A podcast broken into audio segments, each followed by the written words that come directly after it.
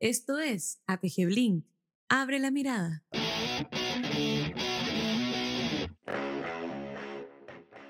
últimamente estuviste a cargo de la región Europa de Macán, lo cual probablemente te, ha dado una experiencia gigante, muy valiosa para nosotros. Y, queríamos, primero que nada, que nos contaras un poquito de esa experiencia y dónde, el momento en el que estás ahora.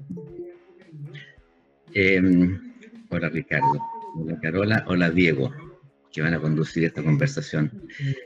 Em, bueno, la experiencia en Europa, la última, de seis, casi seis años, eh, fue extraordinaria. La verdad es que fue, extraordinaria, tanto familiarmente, eh, porque un cambio, un cambio de país y irse a vivir a, Londres, obviamente no es un proyecto personal, es un proyecto familiar. Y, para la familia fue muy bueno, quedamos todos muy satisfechos, cumplimos todas nuestras metas eh, personales que teníamos al, al irnos ahí. Eh, nos fuimos con mi hijo menor de 16 años. Eh, hoy día habla perfectamente inglés, que era una de las, una de las metas, algo que siempre ha sido una traba para mí y para muchos en Chile, ¿no? El, el poder hablar de igual a igual con la lengua dominante, que querámoslo o no, el, inglés. Y mm, después, en términos profesionales, eh, una región muy grande para Macán, es la segunda región más grande del mundo después de Norteamérica, em, con sus particularidades, ¿no? Los países europeos son, bueno, yo estaba a cargo de 38 países y son todos tan distintos unos de otros. Eh, grandes, hay cuatro de las ocho economías más grandes del mundo. Eh, en, la región, eh, muy diverso. Em, así que el, desafío fue muy, muy interesante. Yo estoy extremadamente contento con lo que, con lo que hicimos ahí. Mis desafíos eran fundamentalmente, por un lado, formar un equipo, em, no solo en los mercados, sino que también en la región. Eh, después, enseguida, ganar reputación y, y luego, por supuesto, crecer. Y todo esto, obviamente, teniendo al cliente en el centro, porque al final uno gana reputación y crece solo si está haciendo un buen trabajo con los clientes. El resultado final es que, mm, en términos de reputación, terminamos siendo eh, la región que Macan, en, Europa, los últimos cinco años, la mejor network en EFI. El año, el año pasado, la mejor network en Cannes lo que era extremadamente difícil, sobre todo con una agencia como Miacán, que normalmente no tiene un gran prestigio creativo. Doblar la mano al jurado y hacerlos entender que Macán puede ser una agencia creativa es bien difícil. Em, si bien veníamos en los últimos años mejorando, lo culminamos el año pasado con, con eh, Network of the Year en, en Cannes. En, en, Europa hay una, la Advertising Age de Europa se llama Campaign, Campaign Magazine, y fuimos los dos últimos años la Network de Europa del año, los dos últimos años consecutivamente. Em, más otra serie de, hitos en términos de reputación bastante, bastante relevantes. Y eso también nos permitió la reputación, la calidad de los clientes que teníamos y todo esto gracias al equipo que había eh, crecer. Y de hecho, en los últimos cinco años crecimos más del doble de lo que creció el mercado europeo. Por lo tanto, eh, no tengo más que gratitud respecto a mi tiempo en Europa y a, lo que me tocó vivir en los últimos años, eh, tanto en lo profesional como, diría yo, hasta más importante, en lo, en lo personal. Totalmente. Tremenda experiencia. Es como, bueno, un orgullo tenerte acá, Pablo. Muchas gracias de nuevo por haber aceptado la invitación. Tremendo recorrido Estamos en un momento que nos deja muchísimos desafíos, que nos hace tener muchísimas preguntas respecto de cómo enfrentar el momento, pero también cómo enfrentar el negocio. Te vamos a ir preguntando eh, muchas cosas respecto de eso, pero antes quiero hacer un mini paréntesis porque eh, hay alguien que es parte, de, la sentimos parte de APG, que es la Maribel Vidal, que quería sumarte y saludar y preguntar alguna cosa. Así que, Maribel, por favor. Bien, buenos días a todos. Estoy viendo en la lista de participantes muchísimos amigos. muchas personas que han trabajado directamente con Pablo. Buenos días, Pablo, qué gusto verte. Maribel. Eh, bueno, nosotros hemos trabajado muchísimos años juntos y como dije, sé que en la audiencia hay muchas personas que te sorprenderías que han sido parte de tus equipos a lo largo de los años. Y si hay algo que yo tengo que destacar, eh, es tu capacidad de liderazgo, de cómo tú y yo he sido testigo, has liderado equipos en tiempos difíciles, en varias crisis, en momentos muy complejos de, de nuestro país primero y de la región después cuando estuviste a cargo de Latinoamérica y el Caribe. Y en esa misma en lo que tú comentabas, de que te tocó liderar 38 mercados tan diversos, en algún momento me gustaría que desarrollaras, nos compartieras tus tips, ¿vale? decir, ¿cuáles crees tú que son aquellos eh, eh, em, eh, recomendaciones, aquellas cosas que un buen líder tiene que tener en mente, uno, para sortear dificultades y dos, para ser capaz de armar comunidad, que yo sé que lo lograste, con 38 mercados, que son características que hoy en día necesitamos más Escucha, eh, ahora, tú, dijiste en, algún momento de esta conversación, ¿tienes ahora tu punto de vista? Bueno, si quieres compartirlo ahora, yo creo que eso es eh. una pregunta que nos va a hacer muy bien en estos momentos. Em, a ver, eh, yo participé en una licitación hace, hace el año pasado, que es de un, proyecto nacido en, una marca alemana, pero global. y era una licitación muy importante. Y en esa licitación dije algo que yo realmente siento, y lo nombro ahora porque después el cliente cuando nos dio la cuenta le dio mucha importancia a lo que yo dije en ese momento.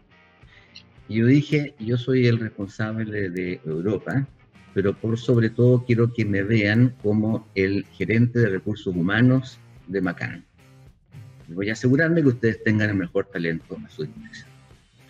Yo creo que eh, yo creo que un, buen líder, es bien difícil dar tips de liderazgo, yo no, además no soy un experto en esto, pero, pero yo creo que si uno se posiciona en el lugar de la persona de recursos humanos, en en, el trabajo que uno hace, independientemente de cuál sea el rol que tengamos, gerencia, planificación, creatividad, tecnología o lo que sea, creo que uno parte con una perspectiva que es muy, eh, que es muy atractiva eh, para la gente porque eh, recursos humanos tienen misiones muy claras en términos de motivar, retener y formar, formar equipos yo creo que la visión de recursos humanos, el criterio de recursos humanos es algo que es interesante y es apropiado para, para liderazgo.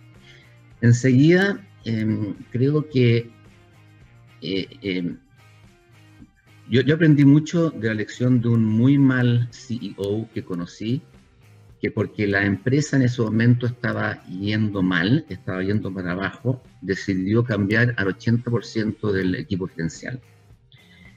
Y, yo lo que vi en ese momento es que esa persona no entendió que cada ser humano tiene un potencial. Y si bien es cierto, de repente hay gente que no sirve para lo que se está haciendo y es mejor tomar una decisión pronto que demorarla en ese sentido, de prescindir de esa persona, o sea, eso es claro. Pero todo el mundo tiene un potencial eh, que se le puede sacar. A mí me, pasó, me ha pasado mucho en, trabajos que he tenido que me han dicho, oye, mira, aquí está, aquí está muy difícil esto, nos está yendo mal, así es que quiero saber cuál es tu plan de reestructuración. Y digo, bueno, yo primero voy a ver cómo es el equipo y después voy a decidir si es que tengo que hacer una, una reestructuración. Entonces yo prefiero gente que tenga la cultura de la empresa y que, tenga la, y que tenga la actitud positiva a quien yo pueda a quien yo pueda ayudar a perfeccionarse en su tema específico antes de arriesgarme con gente que no sé exactamente cómo va a salir. Entonces yo creo que en liderazgo somos muy simplistas de repente en analizar a las personas y en tomar decisiones respecto de las personas y no trabajamos en el máximo potencial que esas personas pueden tener. Eh, fuera de eso ya creo que lo, obvio, no, eh, nadie individualmente es bueno. No, existe, no existe la persona que sea autosuficiente, individualmente buena. Em, somos siempre equipos, participamos siempre en trabajos de equipo y por lo tanto hay que promover una buena mística. Y una buena mística significa promover un ambiente positivo, con, con mensajes positivos más que negativos y con motivación más que con herramientas asociadas al miedo, que es un riesgo que también se corre en muchos liderazgos. Lo dejaría por ahí. Gracias, Pablo. Por acá la Carola. Ya estoy conversando el otro día de, este tema, pero dado que tienes experiencia ahora europea en 38 mercados, un número increíble, además conversábamos de tu experiencia no solo en Chile, sino que en Latinoamérica completo, entonces la verdad es que tenemos que aprovechar que tenemos hoy día frente a nosotros a una persona que conoce gran parte del mundo. Entonces mi pregunta o mi invitación a reflexionar más bien es cómo ves el tema de la globalidad versus localidad cuando estamos pensando en encontrar insights, en encontrar estrategias para poder conectar con los consumidores, pensando en qué puede ser homologable, por ejemplo, para Chile, mirar a qué país, qué países pueden ser similares, conversábamos sobre el humor, sobre la estética. Si, puedes reflexionar un poquito respecto a ese tema, globalidad, localidad. Em, es interesante porque yo he trabajado con, eh, con, muchas marcas globales, eh, como por ejemplo Coca-Cola, al mirar a Peter Paul aquí me, viene a la mente de inmediato. He trabajado con muchas marcas locales, con fuertes arraigos locales, como por ejemplo Campo Frío en España o Entel en Chile.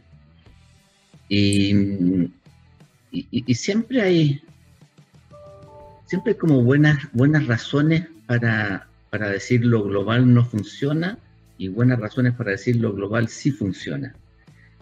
Em, yo creo que depende de la categoría, depende de la marca, depende de los productos. A mí me da la sensación que en algunos productos como tecnología, por ejemplo, la globalidad em, es relevante. En automotriz, la globalidad es relevante porque claramente yo me voy a comprar con más seguridad un auto que sea hecho en Alemania antes de un auto hecho en Chile, por ejemplo. Em, yo creo que entonces la reputación alemana creo que es, positiva. Pero sin embargo creo que, por ejemplo, en comida, em, la localidad es, es, más relevante, porque están los sabores locales. Por ejemplo, Perú es un, lindo ejemplo de comida, o México, o Brasil, en Latinoamérica, que tienen comidas muy particulares. E, e, en, Perú, la creatividad del país y de la gente se mide en la comida. Esa es la verdad de las cosas, que es fantástico, es maravilloso, ¿no es cierto? La cultura culinaria que existe en Perú. Entonces, si yo voy a promover una salsa de Maggi para, para un peruano, yo me lo voy a jugar por la localidad, definitivamente. Entonces, yo creo que depende, no, creo mucho en, en los blancos y negros en términos de globalidad y localidad. Creo más bien en las categorías y en las diferencias que hay entre los distintos productos y lo relevante que son para las culturas locales. Y respecto a los países, Pablo, ¿qué países puedes ver que en, alguna, en algunos temas sean más similares a nosotros? Nosotros de repente vemos a Europa como mucho más avanzado que nosotros, efectivamente, en Alemania puede ir más adelante, pero ahora que hemos vivido la pandemia, hemos visto a España, Italia, con bastantes puntos de encuentro. ¿Cuál es tu mirada, uno como acá, como planners? ¿A qué países podríamos mirar cuando queremos recoger algún insight de afuera que nos pueda servir? Eh, yo creo que el estilo de comunicación de ciertos países se asemeja a otro. Para mí lo más claro, por ejemplo, es eh, UK con Argentina, que son, que son países donde el sentido del humor es muy relevante. Es países donde la liviandad de los mensajes, el consumidor eh, coquetea mucho con la comunicación, coquetea mucho con la publicidad. Entonces, hay, una, hay un estilo entre esos dos mercados que se parece, que se parece mucho, incluso incluiría Brasil también en ese, en ese contexto. También incluiría Australia en ese mismo contexto. Después, nosotros los chilenos, yo creo que tenemos un poco una mezcla de, yo diría que yo, España y, Alemania podría ser. Así estoy como cabileando en este momento, ¿no? Que es como una cosa un poco más racional. Exacta. La, la, comunicación en general, el marketing chileno ha sido más, más informativo en general, ¿no? Eh, entonces, yo creo que Alemania un poco entra en ese contexto, siendo que Alemania de muy buen diseño, por ejemplo, que aquí no tenemos tan buen diseño. España, yo creo que se parece mucho porque nos, parece, nos parecemos culturalmente a, España, en el sentido de que hay un cierto, un, sentido del humor muy particular, en el sentido de que las cosas se analizan de una manera muy particular. Mira, si tú me preguntas, uno probablemente, si yo me voy a Europa, probablemente creo que escogería España. Perfecto. No, es súper interesante porque además cuando uno está como en el mundo latino y después nos damos cuenta que igual tampoco somos tan latinos los chilenos, ¿no? Tenemos ese toque alemán, a mí me hace mucho sentido, que no somos alemanes en el sentido de tan disciplinados, pero sí que no somos tan, tan latinos. Absolutamente, absolutamente. Somos, bueno, cuando se dice que somos la Suiza de Latinoamérica, yo creo que hay algo de cierto en eso. Algo, no todo, pero hay algo de cierto en eso. Somos bastante más racionales y somos menos, menos emocionales también. Somos menos emocionales. O sea, eh, en ese sentido también creo que los alemanes, un país a quien que admiro eh, a propósito, eh, y del cual he aprendido mucho en esta experiencia, somos, conectamos bien con ellos. Somos, somos parecidos en nuestra forma de actuar y pensar, pero también con España. A todo esto, Pablo, tengo algo personal nomás, tengo a mi viejo que vive en Suiza y me contaba más o menos cómo están viendo la pandemia. Y sí, es, bien poco lo que es, un poco pero hay muchas cosas que no, como, culturalmente lo ven de, de, otra forma. Oye, pero te quería preguntar de eso mismo. Eh, eh, tu visión global creo que es algo que deberíamos sacarle mucho trote eh, hoy día y, quería hacer como referencia al, desde esa visión, ¿cuál es el talento ¿cuáles son las como fortalezas de los talentos profesionales latinoamericanos que siguen eh, pesando desde allá? O sea, cuando, cuando piensan en Latinoamérica, ¿qué, qué vienen a buscar? Eh, fue creatividad, yo creo, por, por, eh, mucho tiempo en, la visión que tenían hacia acá. Hoy día, ¿qué, qué, qué, miran como robable? ¿Qué voy a buscar allá? ¿Qué tipo de cosas que, que no está tan fuerte en el mundo? Eso es interesante. A mí muchas veces me han preguntado respecto a las diferencias que hay entre Europa y Latinoamérica en términos de, gente. Em, y no es, no, es, no, es tan, blanco y negro de nuevo. Yo creo que, em, yo creo que el europeo es más disciplinado, mucho más disciplinado. Es decir, los horarios son los horarios, las reuniones son más concretas, son más cortas. Eh, el café es más corto y, también hay una cultura de lo que yo podría llamar como un tercer tiempo mucho más aprovechable, que es entre el fin del trabajo y el buenas noches. Eh, hay un espacio que se aprovecha realmente para hacer vida personal, vida familiar, vida social, se va a los pubs, eh, se hace deporte, mucho más que lo que yo veo en Latinoamérica en general, que somos un poquito más eh, trabajólico y más desordenado en eso. Ahora, en la contramano de eso, y lo que, y, lo que yo creo que siempre consideré atractivo de, ejecutivos o de personas latinoamericanas en, en Europa, es, em, el hambre. nosotros tenemos, somos países subdesarrollados. Em, la inquietud, las ganas de comérselo todo, de ganarle a todo. Eh, el desorden produce un, aspecto que es atractivo, ¿no es cierto? Que es este, este, este, este, imprevisto, de alguna manera. Lo jugado, desordenado, chasconeado, pero jugado, camiseteado, em, apasionado por lo que se hace. Entonces, eso es algo que, independientemente de lo que decía Diego, que es el tema de, por supuesto, que de la creatividad, que es muy valorada, especialmente la argentina y la brasilera, pero eh, general, en general, de toda Latinoamérica, em, la pasión es algo que, que, gusta mucho y que tiene un valor muy alto. La pasión y el hambre por hacer cosas y él está dispuesto a, correr la milla extra, ¿no? Al hacer el último esfuerzo, el gran, gran esfuerzo por darle una vuelta final a la tuerca para que algo quede aún mejor y probablemente considerando que otros pueden pensar que está eh, ya bueno. Está perfecto. Richie está ahí silenciado, embaladísimo hablando silenciado. Oye, la, otra, la otra cosa que a, mí me parece em, también, y perdón que, interrumpa antes de, que, me olvide, es que me, encontré con que la calidad de redacción de Latinoamérica es muy fuerte, así como la calidad de diseño de Europa es muy fuerte, la de redacción en, en Latinoamérica es muy fuerte. Y bueno, si uno ve los premios Nobel, nosotros tenemos cinco países con premios Nobel en literatura. Eh, en, habla hispana. Entonces, em, hay algo ahí. Yo creo que hay algo ahí, en la, en la capacidad para, para, escribir que tenemos en general em, los talentos latinoamericanos. Claro, porque es verdad, increíble que tengamos estas cosas tan como contrastadas, o sea, una cantidad de premios Nobel que, que asombra y a veces tenemos eh, una comunicación, como tú decías, tan informativa y racional.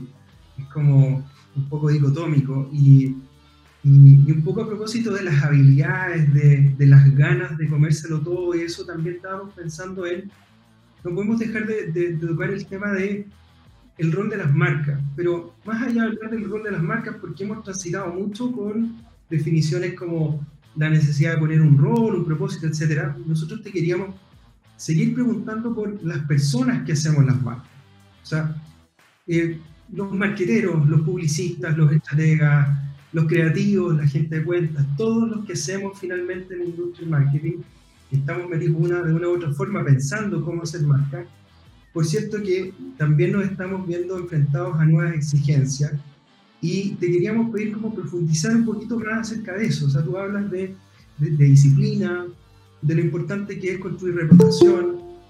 Eh, y ahí, tal vez sin, sin tratar de a lo mejor apuntar a la verdad o a la respuesta definitiva, sino que tratar de abrir el tema, ¿cuáles son esas exigencias? ¿Hacia dónde tenemos que apuntar como marqueteros para poder construir estas relaciones con reputación y finalmente que conecten eh, entre las marcas y las personas al final? ¿Qué nos falta? ¿Qué deberíamos agregar? ¿O qué deberíamos dejar de hacer tal vez?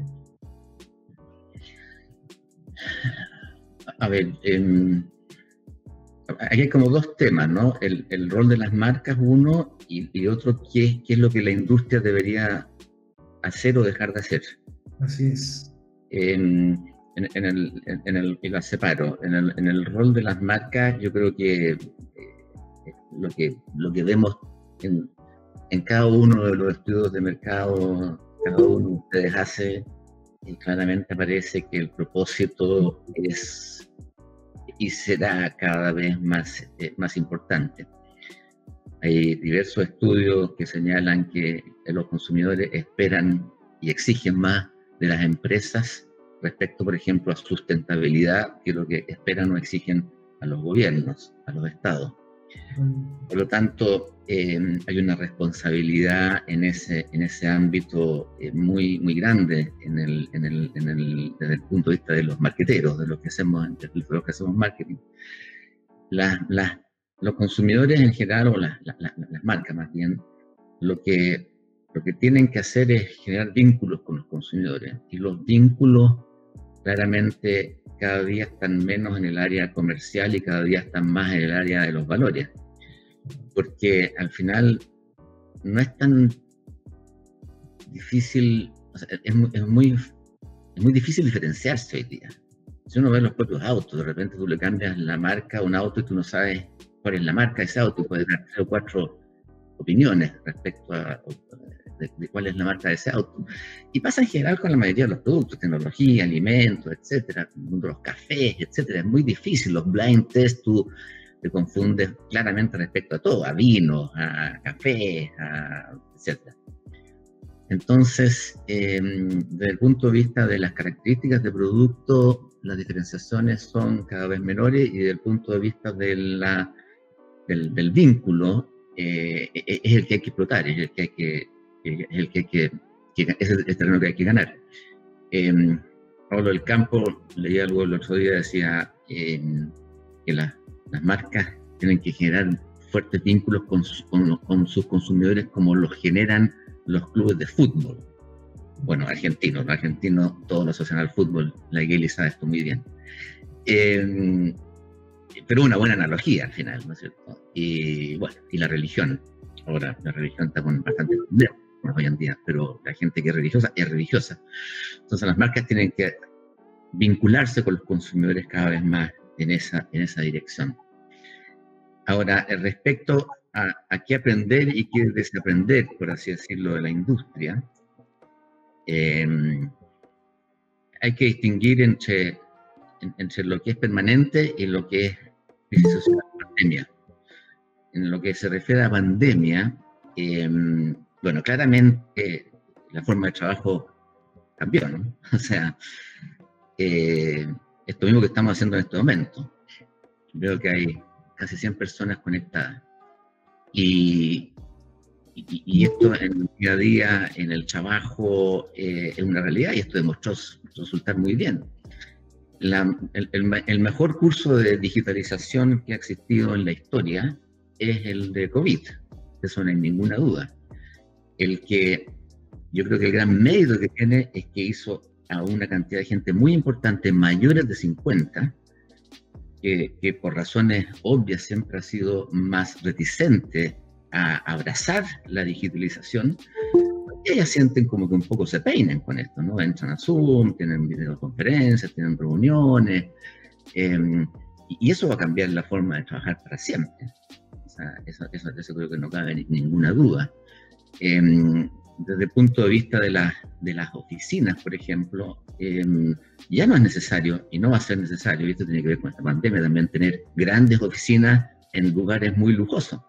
Por un lado, por costo, y también es producto de la pandemia, o sea, eh, esta, esta, esto, esta recesión que estamos, que estamos viendo va a demorar dos años, tres años mínimo. Em, por lo tanto, olvidémonos de los costos que teníamos antes. Pero por otro lado, también por eficiencia, ¿no? Em, tengo que ir a la oficina matriz, yo si trabajo en la oficina matriz, eh, vamos a hacer un banco, si yo soy el gerente de un banco, tengo que ir a donde está la gerencia de ese banco o puedo trabajar de otra sucursal. Puedo trabajar de otra sucursal que queda o una cuadra de mi, casa, de mi casa, ¿por qué no? O puedo hacerlo desde mi casa, también. Entonces, yo creo que los espacios físicos van a estar, digamos, 50% más chicos, vamos a necesitar espacios físicos 50% más chicos de los que hoy día las empresas de marketing eh, tenemos, o las agencias tenemos. Em, entonces, por ahí creo que también va a haber un cambio eh, muy importante producto de, la, de, la, de, lo que está sucediendo en, en, este momento. En el punto de vista ya más de, más de largo plazo o, o, ex, fuera de la pandemia, en esto de aprender y desaprender, eh, claramente, yo creo que la diversidad es un tema que, aun cuando hablamos mucho, no la no, no, tomamos suficiente peso. O sea, yo creo que nosotros tendemos, y, digo nosotros en el mundo, pero también mucho en Chile, tendemos a, a contratar iguales. ¿ya? Porque nuestra vida los compañeros de colegio son más o menos iguales, los familiares son más o menos iguales, nos sentimos muy cómodos en ese ambiente. Y con iguales, uno más uno es dos. Esa es la verdad de las cosas. Cuando pensamos de una forma diversa, en términos de género, en términos de etnia, en términos de especialización también, de tener distintas especializaciones en los equipos de trabajo, distintos backgrounds, distintas culturas, uno más uno imposible que sea dos. Uno más uno es tres. Es tres. Y, y, tenemos que abrazar, yo creo, con más fuerza la diversidad y no solo como un tema políticamente correcto. No es solamente hay que contratar gente de raza negra porque Black Lives Matter, que obviamente que sí es muy importante. Hay que contratar porque lo que aportan en nuestro negocio y en nuestra visión, está hablando de marketing, ¿no? Es brutal es fantástico. Uno se encuentra con ángulos distintos, con puntos de vista distintos que enriquecen mucho las conversaciones que enriquecen mucho, las estrategias que enriquecen mucho finalmente las ideas. Entonces creo que ahí también tenemos un aprender, desaprender que es importante. Por un lado tenemos el tema de la pandemia que tiene que ver con las formas de trabajo, con los costos y con, la, y con los valores también, creo yo, porque han surgido nuevos valores y por otro lado tenemos también una cosa que es más permanente y que no viene y no está conectada con la pandemia, que tiene que ver con la diversidad. Es súper interesante, Pablo, justamente como no es solamente algo teórico de hay que contratar diversidad por algo valórico check, sino que realmente porque uno se puede dar cuenta del resultado, de efectivamente esa sumatoria, ¿no? que es más de dos. Entonces ahí pensando justamente en el tema de las marcas y del propósito. Acá en Chile, bueno, obviamente tú sabes de, de lo que hemos vivido con el estallido social, el propósito ha sido un tema que venimos tocando hace mucho tiempo, o sea, no es una cosa nueva que haya surgido hoy día pero todavía me parece que el tema de, de, de, hacerlo por un deber ser, como contratar a gente para lograr la cuota de diversidad, todavía es algo que pasa con el propósito acá en Chile.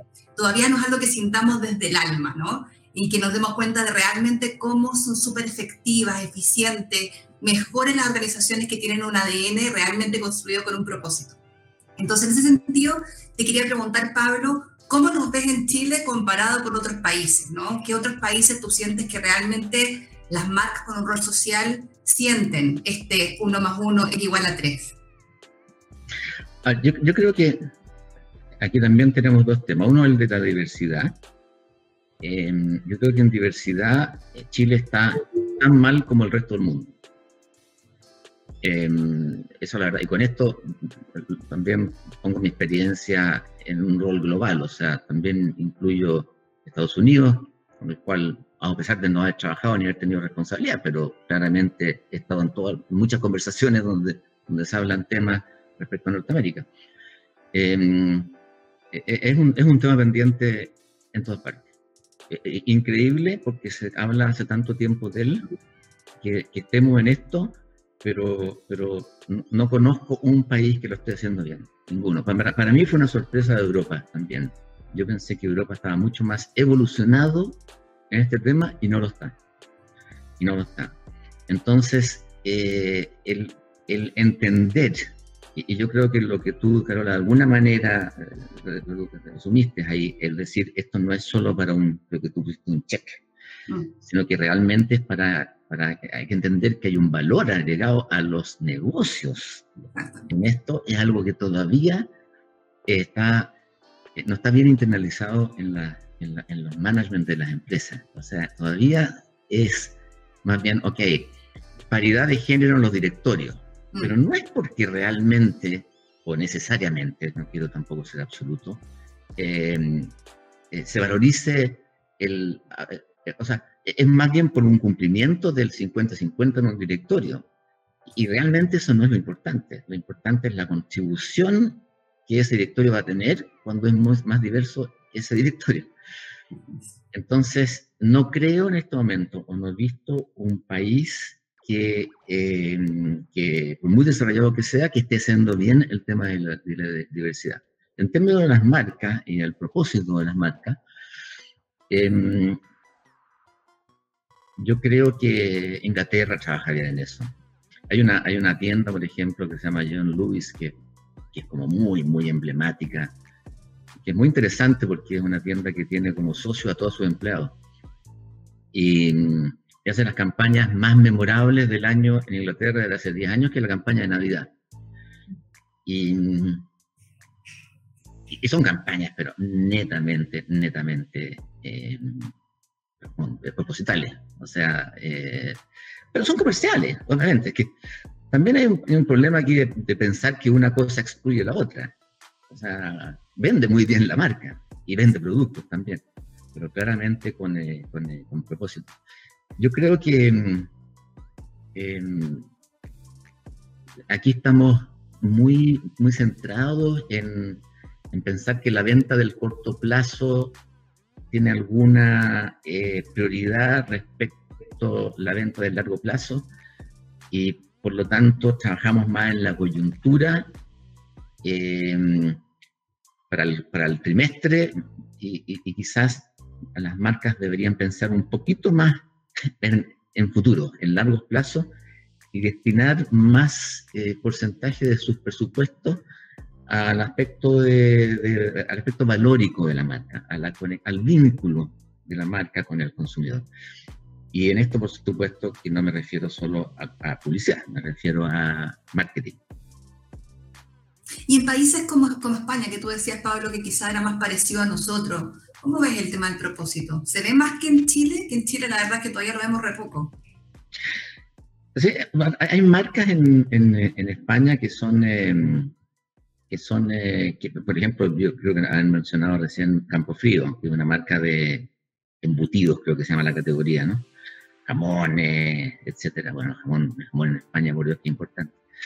Y, y, trabaja con propósito coyuntural, coyuntural, con muy buen sentido del humor, pero siempre entregando un mensaje, siempre dando un valor y, y así arma su posicionamiento. O sea, yo no, por lo menos no, no, no creo que haber visto algo conectado a retail en, en, esa comunicación. Siempre está mucho más conectada a un objetivo de largo plazo, a un propósito, a un vínculo, a un vínculo emocional con el consumidor. No, no necesariamente hablan de calidad, pero cuando tú te conectas y generas un vínculo importante con tu consumidor, ¿para qué hablar de calidad? Es obvio que tienes calidad. Perfecto. Eh, hay marcas, hay marcas, pero, pero también, perdona, pero, pero también la, la, dura realidad del día a día existe en todas partes y, y, tenemos que vender ahora y por lo tanto nos vamos mucho a promociones o actividades que son más de corto plazo. Eh, entonces, cuando uno transforma el propósito no solo en un pensamiento de largo plazo, sino que de corto plazo, y uno piensa que puede, y, uno se convence que el vínculo en el corto plazo también ayuda, uno destina más parte de su comunicación a esa, en esa dirección. Sí, de alguna manera se difumina eh, la dicotomía, ¿no? Que acá es como, o hago la, como antes hacíamos, la campaña de imagen y la táctica, ¿no? Eh, yo trabajé en publicidad, no sé si todavía lo hacemos demasiado. Pero ahora, claro, el propósito parece lo mismo, que es como hago una campaña de propósito, pero luego hago puro tema de precio. Y a veces no logramos conectar esas dos cosas, porque a veces precio también es propósito, ¿no? O sea, realmente esa integración es la que nos cuesta.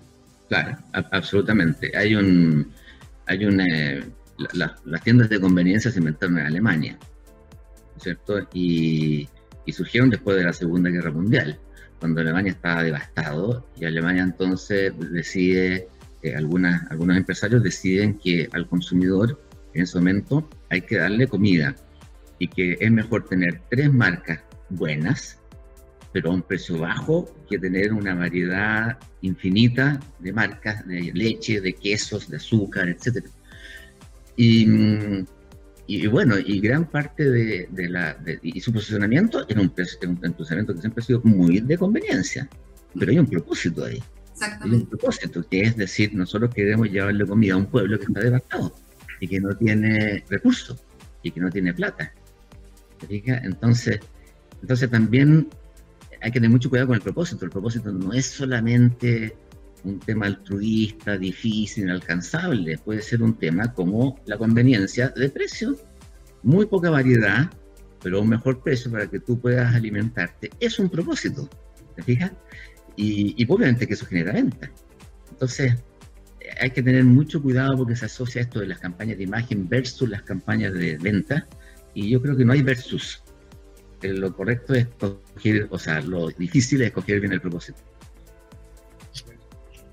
es un, es un tema en ese, Pablo, de hecho, me, me, acuerdo de, por ejemplo, un cliente nos, nos tocó trabajar de, Jets para low cost. Eh, y cómo instalar el low cost en Latinoamérica. Y claro, el propósito está justo en su parte más de conveniencia, en cómo eh, dar acceso. O sea, son, son categorías que incluso tienen casi como un propósito eh, común. Te quería llevar igual para otro lado, lo comentamos un poco antes en las reuniones previas, pero, pero mm, tengo esta sensación como, como de, de el modelo negocio de la agencia ya no da para más. Y ese como, esa frase, casi como cliché de las conversaciones de las cabezas que, que han llevado a agencia, la escucho hace 20 años. Me acuerdo así como años atrás trabajando en Porta y en las conversaciones más entretenidas del pelado Mengiar con, con Fontaine, tú, y, y, los titulares eran, no, sí, este modelo de negocio ya no da para más, y pasaron 20 años y sigue el mismo modelo. pero siento que justo ahora, eh, de, en, la crisis que estamos viviendo, como que hubiera acelerado el punto. Entonces te quiero meter a ese tema precisamente por la experiencia que tienes tú de ver globalmente eh, esta idea de se sigue estrujando un modelo y al mismo tiempo cómo lo reinventamos. Todos decimos que hay que reinventarlo, nadie sabe cómo. Y me gustaría tu opinión con un, con un doble clic interesante para sacarle eh, trote a, a, los distintos ángulos que tiene esta discusión. Casi como preguntártelo con un canvas de modelo de negocio en la cabeza. Es, es ¿qué experiencia tienes de haber visto algún piloteo de por dónde puede ir esta reinvención? Sin que tú digas, esta es la reinvención, pero es es por la propuesta de valor. Ahí hay un ángulo de cara a los clientes la propuesta de valor, tiene que ver con el manejo de los costos, tiene que ver con las alianzas y, las fusiones que se dan y Accenture que compra no sé cuántas agencias. Eh, por, por, dónde tiene que ver con la manera de cobrar, tiene que ver con los sistemas de trabajo. O sea, ayudan, eh, casi es como pregunta para todos y, me interesa a mí mucho porque tengo una agencia. Entonces, ¿por dónde la reinventamos? Ya, pero hazme una pregunta, porque me sientes como 40. Modelo negocio. ¿por dónde de lo que te ha tocado ver hay experimentos interesantes para aprender a, este nuevo modelo de negocio que tenemos que inventar de alguna forma y dejar de usar el... A ver, yo creo que es interesante porque este es un temazo. Este es un temazo. Em, una de las cosas que hay que desaprender, a propósito de la pregunta de esto de qué aprender y qué desaprender, es esta esta cosa eh, negativa de la publicidad está muerta. O sea, es una cuestión que viene, hay tantos libros y, y, conversaciones respecto a eso, la publicidad está muerta, pero hasta, hasta hace un año crecía al 5 o 6% todos los años, lo que indica que no está nada de muerta. Em, lo que está muerto yo creo que es el modelo. Y y lo que pasa es que cuando, y, en, eso, conecto con, las crisis que estamos teniendo ahora, la crisis global más que la crisis social, la crisis global que es la pandemia. cuando hay crisis, los modelos tienen que ajustarse, porque cuando hay, cuando hay recursos, cuando hay ingresos y hay crecimientos saludables y sanos, es difícil, ¿por qué vas a cambiar el modelo si te está yendo bien? Eh, la inercia te conviene, el statu quo te conviene, pero cuando hay crisis como este, sí, claramente tú tienes que pensar en los modelos por una razón muy sencilla, porque los ingresos de las agencias en general, consultoras, agencias, etcétera, van a bajar dramáticamente y para que esto vuelva a lo que era el 2019 van a pasar años. Por tanto, hay que ajustar el, hay que ajustar el negocio. Yo creo que en general, al mismo tiempo creo que no existe una receta no existe una receta. Yo lo único que puedo decir aquí es qué es lo que yo creo que si yo hiciera una agencia hoy día, en lo que yo estaría mirando. Pero, pero, pero recetas no hay, porque en el momento en que hace una, una receta, es como cuando en Chile era, era, era bueno plantar kiwi, el precio del kiwi estaba alto, y después entonces todo el mundo terminó votando los kiwis porque hubo exceso de oferta de kiwi, ¿no es cierto? Y pasó lo mismo con los arándanos. Entonces yo creo que no existen eh, recetas para modelos en nuestro negocio. Y yo creo que cada uno tiene que encontrar su propia receta y cada uno, en la medida en que sea bueno y sea fuerte en lo que ofrece, le va a ir muy bien.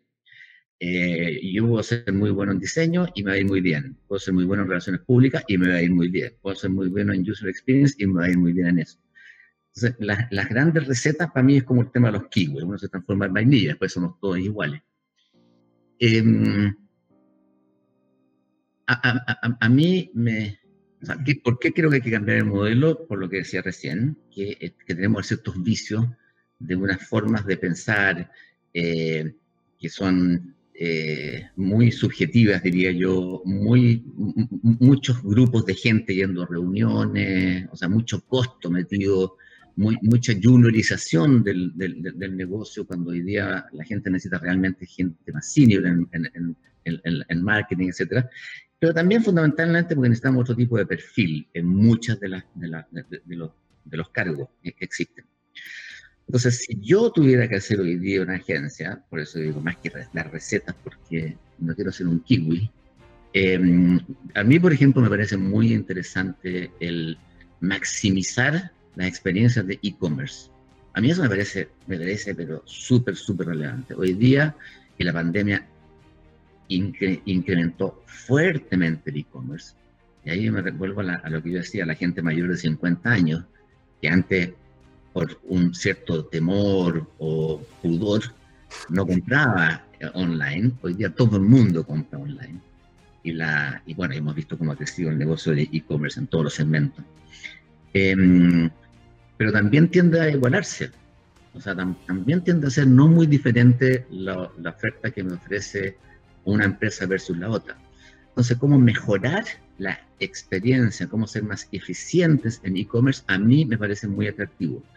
Vi una empresa en España que me gustó mucho, que esa era su foco. Y eso hacía, tomaba la estrategia de e-commerce, la, plataforma de e-commerce existente en la empresa, no reemplazaba a la empresa que manejaba el e-commerce, a veces eh, se maneja internamente, otras veces externamente, pero simplemente analizaba cada uno de los pasos desde el inicio hasta el final, end to end, para maximizar la experiencia y los resultados de e-commerce, el retorno de e-commerce. A mí eso como un nicho me parece interesante. Ahora, no nicho, a, una, cosa más grande, yo creo que eh, las claves en nuestro negocio eh, van a pasar fundamentalmente por ciertas capacidades habilidades, perdón, que hay que tener, que son, eh, por un lado, eh, user experience, o sea, clarísimo, clarísimo, o sea, una, una, una, agencia, ¿para qué lo voy a nombrar esto? Lo que yo creo que si una agencia no tiene va a tener problema en el futuro, así lo voy a nombrar. Eh, user experience me parece que es, que es clave en todos, en todas las dimensiones, cual sea el área que, en que se trabaja, desde eh, eh, marketing experiencial, ¿no es cierto? Fundamentalmente podemos decir eventos, hasta e-commerce, marketing digital.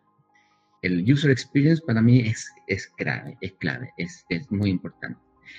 Otra característica, otra eh, habilidad que yo creo que las agencias tienen que tener sí o sí es la capacidad de recolectar datos y aún más importante de analizar datos.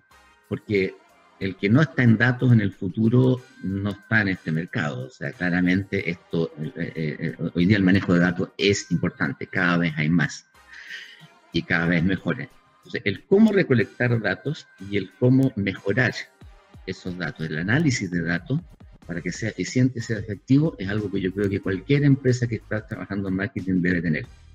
A mí, por ejemplo, me, me, yo viajaba toda la semana en Europa y, viajaba fundamentalmente en dos líneas aéreas.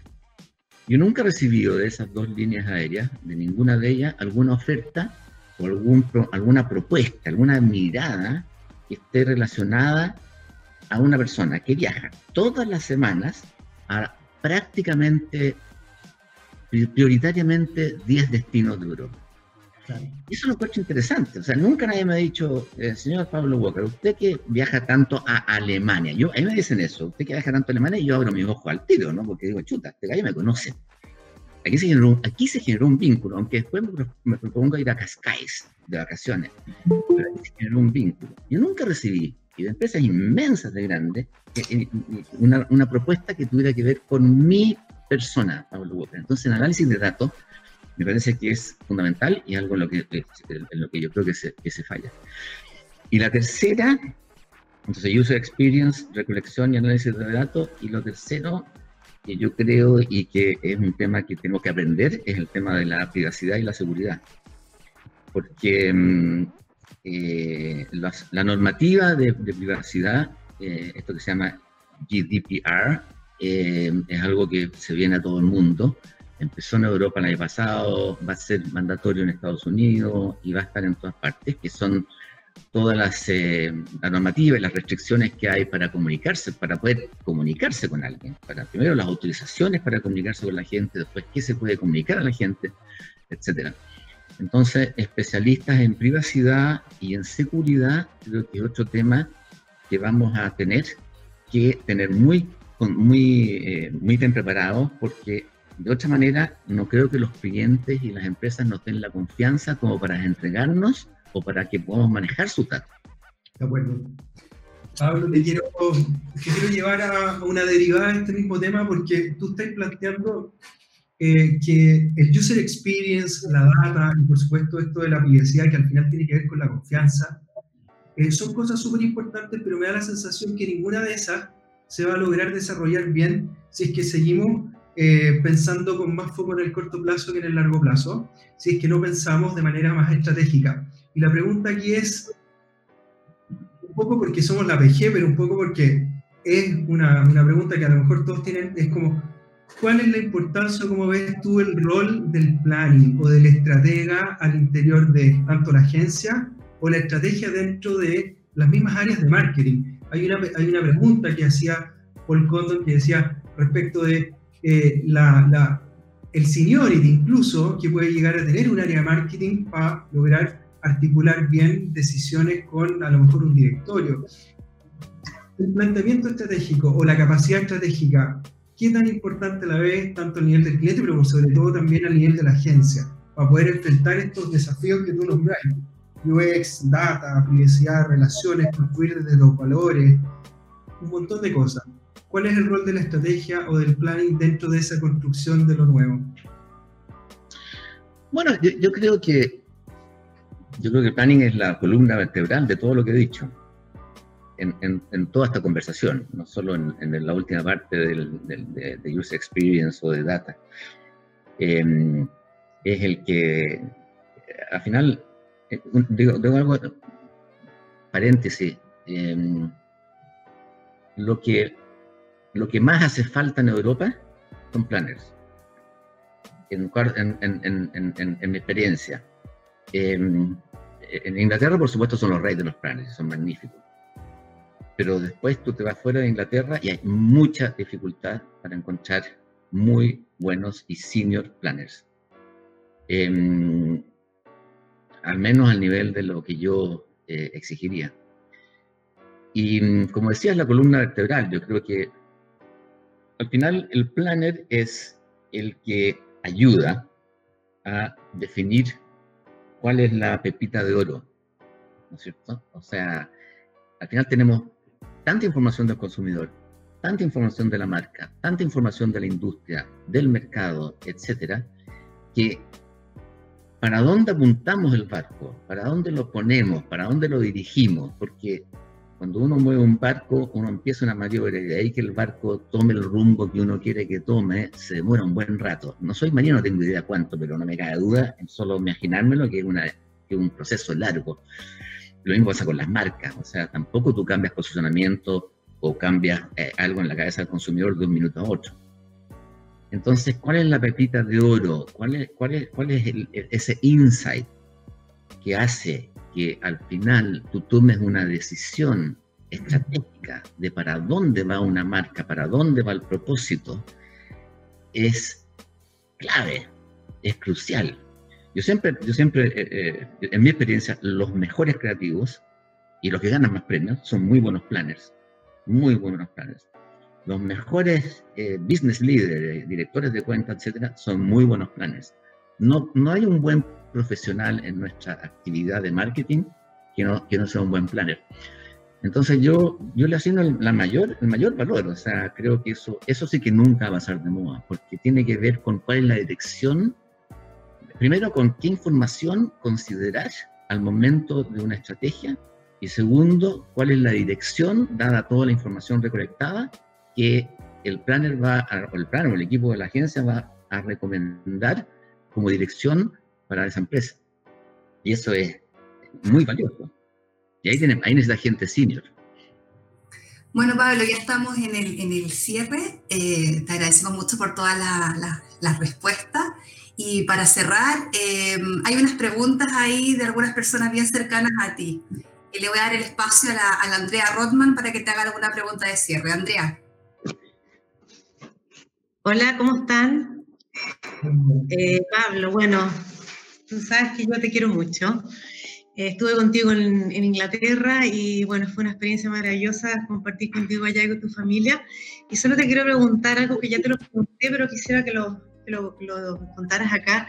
¿Cuáles son tus planes ahora que vuelves a Chile? ¿Qué proyectos tienes? ¿Qué te gustaría hacer en realidad? Para que todos sepan para dónde está tu, tu cabeza y tu sentimiento acá en Chile, que estamos felices de tenerte de vuelta.